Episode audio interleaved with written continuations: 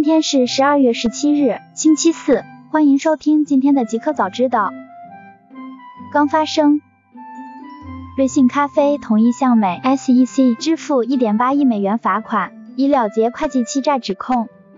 北京时间十二月十七日早间消息，美国证券交易委员会 SEC 指控瑞幸咖啡严重虚报公司营收、费用和净运营亏损，以此欺骗投资者。试图使其看起来像是实现了快速的增长和提高了盈利能力，并达到该公司的盈利预期。瑞幸咖啡则已同意支付1.8亿美元的罚款，以了结该委员会的这一指控。美国证券交易委员会在起诉书中指称，至少在2019年4月到2020年1月之间，瑞幸咖啡通过三个独立的购买计划，利用关联方对销售交易进行造假。故意捏造了超过三亿美元的零售额等，瑞幸咖啡并未承认或否认这些指控，并同意达成一项和解协议，其中包括支付一点八亿美元的罚款。该协议还需得到法院批准才能生效。电子竞技成为杭州亚运会正式竞赛项目。十二月十六日，亚奥理事会第三十九次全体代表大会以线上线下相结合的形式召开，会上。电子竞技和霹雳舞正式获准列入杭州亚运会竞赛项目。电子竞技与其类项目同属于智力项目，霹雳舞则属于体育舞蹈。这意味着电子竞技和霹雳舞正式列入杭州亚运会竞赛项目。大公司，腾讯调整涨薪机制，管理层轮岗试点开始。两千零二十年开始，腾讯对员工的年度例行涨薪机制普调进行了修正。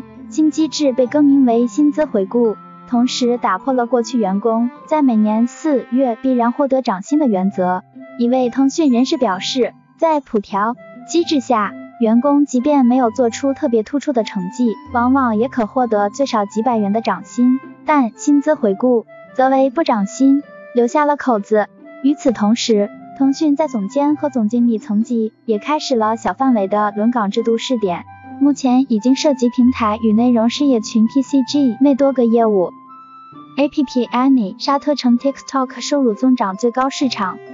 移动数据和分析公司 APP Any 发布2020年11月中国厂商及应用出海收入三十强榜单。Bigo 和 TikTok 作为出海应用收入榜中唯二的非游戏应用，收入表现仍然稳定。值得关注的是，TikTok 逐渐在中东地区取代 Instagram 等更成熟的应用，成为九五后用户最喜爱的社交软件。与上月相比，在沙特阿拉伯的收入增长高达三位数，成为 TikTok 收入增长最高的市场。互联网，头条搜索发布两千零二十年十大热门问题，北斗个税话题上榜。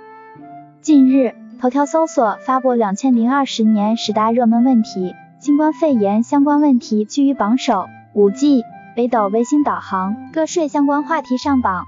头条搜索负责人表示，相关问题的搜索量反映了用户信息需求的变化。上半年疫情爆发后，用户希望了解疫情相关知识，什么是新冠病毒肺炎？无症状感染者是什么意思？等搜索量增长明显。下半年，随着疫情防控趋稳，用户更加关注疫情解决方案。疫苗研发进展等搜索量逐渐增多，B 站纪录片用户数突破九千万，明年将上线超三十部新片。十二月十四到十七日，二零二零中国广州国际纪录节在广州举行。十二月十五日，哔哩哔哩（以下简称 B 站）公布了最新的纪录片出品计划，两千零二十一年 B 站将上线超三十部新片。其中包括大受好评的，但是还有书籍第二季，以及与 BBC 联合出品的历史题材纪录片《Enchants》。今年十二月，B 站纪录片频道的观看用户数已突破九千万，首支规模超万亿美元的股票基金诞生。Vanguard Group 旗下一支股票基金已成为同类基金中首支资产超过一万亿美元的基金，这反映出了过去三十年来基于指数投资的兴起。公司数据显示。基金 Vanguard Total Stock Market Index Fund 截至十一月三十日的资产规模为一点零四万亿美元。该基金包括共同基金和交易所交易基金。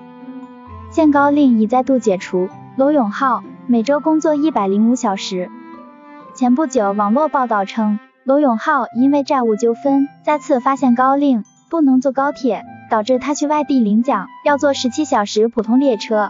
近日，罗永浩参加了默默举办的评奖活动上，罗永浩获得了了不起的职场人奖项，并透露限高令已经被解除。此外，罗永浩还提到自己为了还债，现在每周工作一百零五个小时，算下来就是每天至少工作十五个小时，七天不休。新产品，苹果正准备 AirPods Pro Lite，明年上半年推出。据外媒报道，多个行业高管透露，苹果已经确认将发布 AirPods Pro 的 Lite 版本未定名，不支持主动降噪功能，预计它将以较低的价格发售。原因归纳于苹果计划进一步扩大无线耳机市场份额。对于该耳机而言，潜在的客户是那些需要 AirPods Pro 的形状和设计。但不是降噪刚需的客户。消息人士指出，苹果正在与一家韩国的材料企业合作，开发一种搭载 H1 芯片的 AirPop 驱动芯片的系统级封装 SIP 产品。相比于现有的圆形 SIP，新的 Lite 型 SIP 据说是一个简单的正方形结构。该耳机在今年年内进行完成质量验证，并将于明年开始生产。酷科技。Apple Watch 或增加指纹识别和屏下隐藏式摄像头。据外媒 MacRumors 报道，根据两份新公布的专利申请显示，苹果正在考虑为 Apple Watch 增加 Touch ID 和屏下隐藏式摄像头。外媒 Patently Apple 发现了一项由美国专利和商标局授予的专利，专利名称为具有密封按钮生物识别传感系统的电子设备。这个专利申请解释了如何将 Touch ID 集成到 Apple Watch 的侧边按钮中，以及它可以达到什么实际目的。一个彩蛋，比特币首破两万美元大关。十二月十六日，比特币飙升百分之七，创下历史新高，突破了近几周来作为市场上限的两万美元的关键心理关口，至二点零八万美元。今年以来，加密货币的价格上涨了逾百分之一百七十。主要是受到大型投资者需求的推动，这些投资者被其快速增值的潜力所吸引，并声称其具有抗通胀性能，预计它将成为一种主流支付方式。